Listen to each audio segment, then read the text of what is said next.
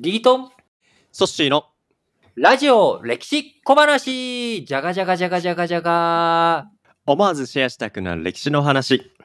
さあ今週は朝鮮半島の歴史について、えーうん。前回のエピソードでは、まあ、ざーっと流れをですね、えー振り返ってきたわけですけど意外とまあ日本とのつながりつながりも多いそんな朝鮮半島の歴史なんだなっていうふうに思ったわけなんですけどもまだですねもうなんか1個2個2つ3つエピソードが知りたいな欲求が高まっているんですけど前回はね、すごく長い、はい。その、朝鮮半島、仏教伝来から、まあ、植民地になる手前ぐらいまで含めた、なんか全体の潮流というか流れ、大きくね、はい。日本と朝鮮半島の間に流れている歴史の大河をゆったり大きく捉まえて説明したっていう感じだったから、具体的なエピソードはね、ちょっと足りなかったよね。うん。そうですね。だからまあ中国の歴史で例えば三国志とかだったらうん。石壁の戦いとかなんか思い出せるものがあるとしたら朝鮮半半島の歴史でなんかこれは覚えとくとうんなんか面白いぞっていうなんかそういうエピソードが欲しいなって思うんですよそうだよね。そうだよね。あの、やっぱり、朝鮮半島の歴史、まあ、いろいろと面白い時代、面白いエピソードっていうのはあるんだけれども、僕が一番こう、興味深い、一番その朝鮮半島の歴史の中で、例えば、まあ、中国の歴史で僕は一番こう、面白い話だなって思う。まあ、いろんな話面白いんだけど、うん例えば昔このラジ歴でも紹介した、えーやっぱ幻想と楊貴妃のラブロマンス。うんこれは、はいやっぱいろんな文学とかにも、おね、反映されているし、超言歌とか、白鳥の超言歌とかにも使われている。で、さらに、いい春望っていう徒歩のお国破れて山がありっていう話につながっていく。まあ、こういったことを考えると、日本にとって、えーやっぱ押さえとく。まあ、三国志のね、いろんな逸話とかエピソードもそうなんだけど、まあ、えーこのララブロマンスというもの、お非常に重要だよねと。で、まあ、うん。それと同じぐらいの勢いで僕が朝鮮半島史でお伝えしたい言葉は、はい。王子の乱、王子の乱。戦い、戦乱、乱れはい。なんだけれども、はい。どんな戦いかというと、まず時代は1392年、14世紀。14世紀末、日本では、えーはい。南北朝に分かれていたものが、足利義満の手によって南北朝が合一された。うん。この年に朝鮮半島では、それまでの高麗、こう、日本にね、現行で攻めてきた結果、こう大量にいろんな負担をモンゴルから強いられた影響もあり、まあ、高麗と国は力を弱めてしまった。で、現行の攻められた鎌倉幕府、日本も、こう、鎌倉幕府が滅んでしまって時代が移り変わっている。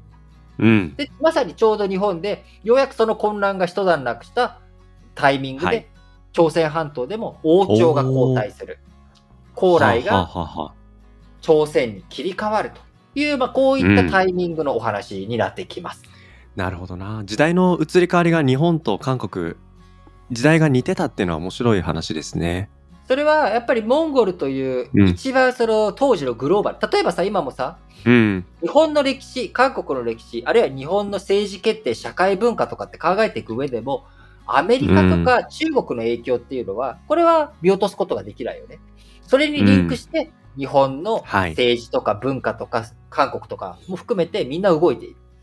それと同じように、やっぱり当時14世紀末っていうと、そのモンゴルが明に滅ぼされてしまう。はい。まあうん、追い出され、中国メインチャイナから追い出されてしまう。モンゴルが北の草原の方に追い出されてしまはい。うというのが1368年にあり、そっかそっか。うん、だからちょうどやっぱ歴史っていうのは全部リンクしてってるわけよ。うん、で、まさにそういうことですね。ぴったしカンカンで日本の南北朝合一と朝鮮半島で王朝が切り替わるということだったんだけど、うん、このはい王朝が切り替わった1392年、えー李成家っていう人がね、あのー最初の王様に一応なるんだけれども、あの一応ってつけたらちょっとね、いろいろと事情があるからなんだけど、まあ、細かい話なんですね。うんうん。細かい話本当はその、王様として、えー朝鮮っていう国が認められるのって1401年だから、ちょっと後なんだけど。あの、まあ、ちょっ10と細年かい話弱ぐらい後ですね。うんうんそううん。はいち。ょっと細かい話はね、いいとして置いといて。1392年に、まあ、李成慶が王様になり、なったんだけど、はい。ここでね、王様になったら、ある問題が起きるのよ。必ず。ある問題。なんでしょう？絶対起きる問題。それは、はい。後継者誰やねん問題だね。ああ、ここでも出てきた的な問題ですね。もういつもん必ずどんなところでも後継者誰やねん問題があるわけです。昔と違ってね、今は、うん。えーそのみんな長生きするじゃない。で、うん幼児死亡率も下がったじゃない。だから、はい子供たくさんいなくてもさ、まあ、うん一人男の子がいれば、まあ、どうにかなるよねと。はいこううん後継者とかっていうものが、まあ、自然とこう、まあ、安泰だけれども、当時ってやっぱ幼児死亡率も高ければ、そして戦乱の時代だから、いつ何時どういうふうにこう子供たちが失われていくかっていうのもあるから、うんやっぱ子だくさんっていうのが求められるわけだよね。うんうんうん。なぜなら相続できない人がいないっていう状況を作るのはもう王朝継続上で最も大きなリスクですよね。そう。だからやっぱり、その、王様の仕事なり、トップの仕事っていうのは後継者を育成するっていうこと。これはね、うん現代でもよく言われてることじゃない。あの確、かにワンマン企業の会社だと、えー例えばその後継者、次、後継者リスクがありますっていうのは、これ有価証券報告書にもね、あうんの、後継者リスクについて書かれたりとかするわけなので、はい。まあ、これと同じ話が当時の李氏朝鮮、建国されたばっかの国においてもあったわけ。何が問題だ、うんいろいろと問題があったんだけど、まず、はい。子供が、男の子が8人いた。理性8人。8人。はい。あ、別にね、それは別8人多いに、な。はい。お全然多くない。お多い感じじゃないんですね。全然多くない。全然多くない。徳川家康15人男いるから。あ、そうだった。もっと多い人いた別。に、別に全然、それは当時からしたらそんなにびっくりするほど多いわけじゃないんだけど、まあもちろん複数いたっていうことが伝えたかった。うん。だからはい。別に8人っていうのは特にそんなにすごく多いわけじゃないんだけど、次。正妻から生まれた、もともとの前妻から生まれた人が6人。ほうほうほう。その後死んじゃって、その前妻が死んだ後の5歳にやってきた人の間に2人はい。っていう風になっている。だから前妻の子供と5歳の子供がいる。で、さらに六長男だった人がはい。もうすでに死んでしまっていた。あらあらあらあら。うん。ということで、後継者誰にすんねん問題で、そっか。立政権。この時の立政権が定めたのは、なんと当時まだ、えー、まだね、10歳とか幼かったうん。第8男。末っ子ですか？そう。末っ子を皇太子。まあ、ワンセジャって言うんだけどね、韓国語では。あのー王王政子。まあ、あの、後継者にするとうん。いうことにしたわけですよ。え、なんか普通に考えたらっていう僕の感覚では、長男が、まあ、亡くなってしまった。じゃあ、じゃあ次次男だよねとか。まあうん次男でないにしても、末っ子から選ぶって、全然想像してませんでした。そう。末っ子、しかもね、末っ子が優秀とかね、もうバリバリ働いてるとかだったらあれだけど、まだ10歳だからさ、もうう、ん。どうなるかもわかんない子供が選ばれたわけ確かに。で、うん当然、建国のタイミングだからさ、はいそ。の、李成家の子供たちもみんな一生懸命働いてたわけ。国を作るぞと親父を国王にするために頑張るぞってやってて、うん一生懸命いろんな、こう、成果があるのに、うん。これ、しかも腹違いの弟、うんふ。ざけんなよ、この野郎っていうことになり、はい。なんとなんとあ、りますよね。この、なっちゃって、なっちゃった結果、こう、王子の乱っていう大混乱ああ。が起きてしまうと。そうなんだ。この王子の乱は、その、末っ子以外の息子たちがみんな、その、戦い合ったというか、争い合ったみたいな、そういう感じの戦いなんですか？これはまずね、1398年、はい。はい。ここで、当時、当時というかまあ、五男の、あの、男がいるんだけど、こいつがめちゃくちゃ優秀だったわけよ。ほうほうほうほう。まあ、言うなれば、あの、唐の時代も、お玄武門の変っていうのがあって、初代はい。皇帝の、えー三男が、うん。あ、ごめん、間違えた。次男。次男が、はいあのーこう、すごい建国のお英雄だったわけ。でも、兄貴がいるから、まあ、その兄貴が皇太子になって、その兄貴との間ですごい争いになって、最終的には次男が勝利して、うん二。代目皇帝になっていくんだけど、それと同じような立ち位置の人は五男坊だったの。そっかそっか。で、こいつからしたら、うんそう、血もつながった兄貴でもなければ、うん。末っ子？ふざけんなと、こいつが一体何してくれるんだそうでしょうね。うん。で、こいつなんかに、俺が下につくなんてことは、できねえよ、ということで、うん。あのーついにね、その1398年に爆発してしまったと。うん。で、この五男がそれが王子の乱。うん。王子の乱。第一次ね。あ第一次王子の乱い。一回で終わんなかったんですか？一回ではない。この第一次王子の乱では、この五男坊、とはいえさ、こいつ五男だから、いきなり俺うがん。王様やりますって言ったら、こう、はいみんなから反発もあるから、えー確かに当時、うん。当時の一番上、だから長男死んじゃっ、死んじゃったって言ったじゃない？だから次男が王様。にしてった。っていうことになるわけ。で、この次男が王様になって、えー、なんと、こう、皇太子になる。で、えーその末っ子は殺されちゃったわけ。え、八男が殺されてしまったわけなんですねそ。次男が殺されてしまった。で、えー初代国王、李成慶は、もう、はい。心を痛めてしまったわけよ。もう自分の息子たちが争ってしまったし、しかも、確うんこの自分の末っ子が殺されたと。で、うん王子同士がやって、もう俺、もう嫌だと。もう王様嫌だ。うん疲れちゃったと。もうそんなお前らが争いするのは嫌だということで、うん。えー推薦された次男坊にもう王様譲るわって言って、もう俺、そうなんですね。政治なんて嫌だって引退しちゃう。うんうん。まあ、心痛めますよね。うん。そう。でさ、さっき、はい。第一次王子の乱って言ったじゃん。言って、言ってま言いました、言いました。はい。なので当然第二次があるわけね。ってことですよね。うんいやー、え、2回目ですか？ちょっと待ってくださいよね。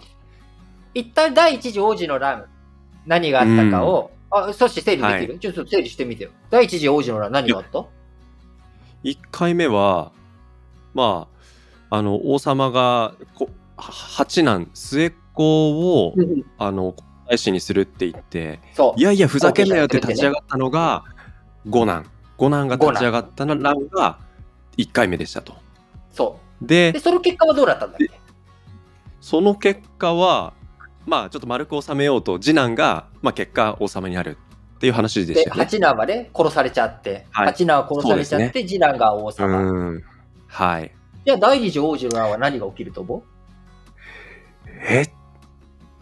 ちょっと待ってください。五男ってまだ生きてますよね。生きてるよ。し、さっきの第一次王子の乱を主導したのも5なんだよ。そうですよね。第一次の主導した五男がまだ生きてるってことは、五男2回目を起こしたってことですか？そう、そうなのよ。結局、いこのやー。1392年に国ができて、1398年に次男が2代目の王様になります。ではいとこ。ろが、この次男の下で、誰がうん。次の王様になっていくのかっていう後継者争いが起きちゃう。実は、はい。次男を五男が押した理由っていうのは、上から順、長男がもうすでに死んでいるから、一番上のはい兄貴を立てたっていうだけじゃなくて、実は次男には正式な子供がいなかったの。ほう、ほうほ要はうほう。、その側室とかの間で産んだ子供はいるんだけど、正式な子供がいないから、後継者は正式な子供である兄弟に渡すべきだっていうことになるから、そういうことか。皇太子、その次男の後を誰が巡るのかっていう争いで、今度は四男、四男と、はい四。男坊と五男が争って、四男が五男、あ、五男が四男を殺して、うん最終的いに。五男が権力を握り、まあ、その姿を見た次男が、はい。まあ、このまんまだと俺も殺されちゃうって思って、うん。もう次男もいいいいよ、もう俺の王様の位、もうお前に譲るって言って、1400年、ついに王子の乱、1398年に起きて、1400年についに第二次王子の乱で五男が回り道をしながら、ついに自分が国王になると。いやー、なんか、回り道の過程で犠牲になった人が多すぎませんか？そう。で、その1401年、翌年1401年にはい。初めて明から、うん。中国の明から正式に朝鮮国王、国王の号がなるほど。渡されたということで、だからさっきあの李成家とか初代国王っていろいろあるんだけどって言ったのは、実は国王っていうのが認められてなかった。なるほど。それが初めて認められたのが、うん、五男だったわけですね。第二次王子の乱をせ、を経て国王になってから、いついに明との交渉も解決して、うん。国王、朝鮮国王ということになったわけです。なるほなのでこど。王子の乱っていう言葉は、韓国の人たちはもう一般用語として使っていて、うんあの、はいどっかの財閥が、現代においてもね、財閥が、うんあの、ヒュンダイだったかな、はい。ヒュンダイグループのお創業者が死んだ後に、うん。息子たち、これもね、9人ぐらいいたのかな、で、その息子たちが権力争いをしているのを、王子の乱っていうわけよ。そう後継者争いのことを、もう韓国語では王子の乱って言ったら、後継者争いそうなんだ。っていう言葉に。うんなんか韓国のそのドラマとネットのドラマとか見てると結構家族でのその創業者ん？後継者争いのシーンってよくよく見るなっていうのは確かあ、に見るんだ。あの僕もあの去年一昨年かな？去年かな？なんか愛の不時着ってすごい人気だったドラマありましたけどあの中でももうその兄弟間でどっちが争いがね。後を継ぐんだっていう争いはもう一つやっぱドラマのストーリーとして軸になってましたね。うん。そう。だから、今日、なぜ僕がこの話を紹介したかっていうと、まさにはい。韓国にとってその、熾烈な後継者争いっうん。ていうものが、はこの王子の乱っていうのは一番めちゃくちゃでっかく起きて、しかもうん1回で終わらずに2回。で、でもそのうん3代目を継いだ、この混乱の中で受け継いだ男が国を立派にしていく。っていううんうんまあこういった流れがあるから、やっぱ韓国その。ドラマを作るとしても、韓国の歴史式の中で非常に強烈に残ってるんだよね。うん。だから、僕、愛の不時着にもその話が出てるとは知らなかったけど、いろんなモチーフで、あの、うん巨大企業の息子たちは争いをする。っていう、こうんういうフォーマットが図式化されているっていうね。なるほどな。これが非常に、その、韓国の文化とかいろんなものを見ていく上で、キーになる話なので、この王子はい。ぜひ、今日ね、聞いた方は、あ、そんなことが韓国の歴史の中にあったんだということで、うしっん。かりと押さえておいておくと、非常にいい、なんだろう、朝鮮半島の歴史った。そして、えー愛の不時着見る上でもね、ちょっと一歩深まるということが分かった、そうですねのエピソードになったのかなとうん。思います。はい。いやー、なんいかや、よかったね。前回ちょっとすごく、こう、うん大きい話をしたから、うんうん。なんか、身近なね、ところからちょっと遠かったけど、こう、ソッシーが愛の不時着を見てくれたおかげで、なんかすごく身近な話になったので、非常に良かったとそうですすね。他の作品見る上でもね、身近になるような、そんなお話をね、今日できたんじゃないかと思いますけど、はい。だいぶ、朝鮮半島の歴史、イメージ持つことができて、あの、嬉しく思います。ということでね、またまた、あの、機会を見て、朝鮮半島の歴史もいろいろと、他にも、おいろんな話がありますんで、えーご紹介していけたらなと思いますが、今回ははいこれぐらいで。ということで、はいお相手はリートンと、ソッシーでした。バイバーイこんにちは。ソッシーです。皆さん、日々のニュースって理解できていますか？政治や経済、国際関係に社会問題、さらに用語の意味や背景まで踏み込んでいくと、そりゃあ簡単に理解できないですよね。そんな自信がないなっていう方に、ラジ歴による新聞解説ながら劇ってポッドキャスト番組があるんです。これはリートンがその日の新聞から主要話題をピックアップ。歴史背景やニュースの視点をラジ歴風に毎朝喋っています。新聞を読みたいけど、なかなか時間がないな、詳しい解説が欲しいなっていう方はぜひ、各種ポッドキャストプラットフォームや Spotify などで、ラ、ジ、レ、キ、新聞解説で検索してチェックしてみてくださいね。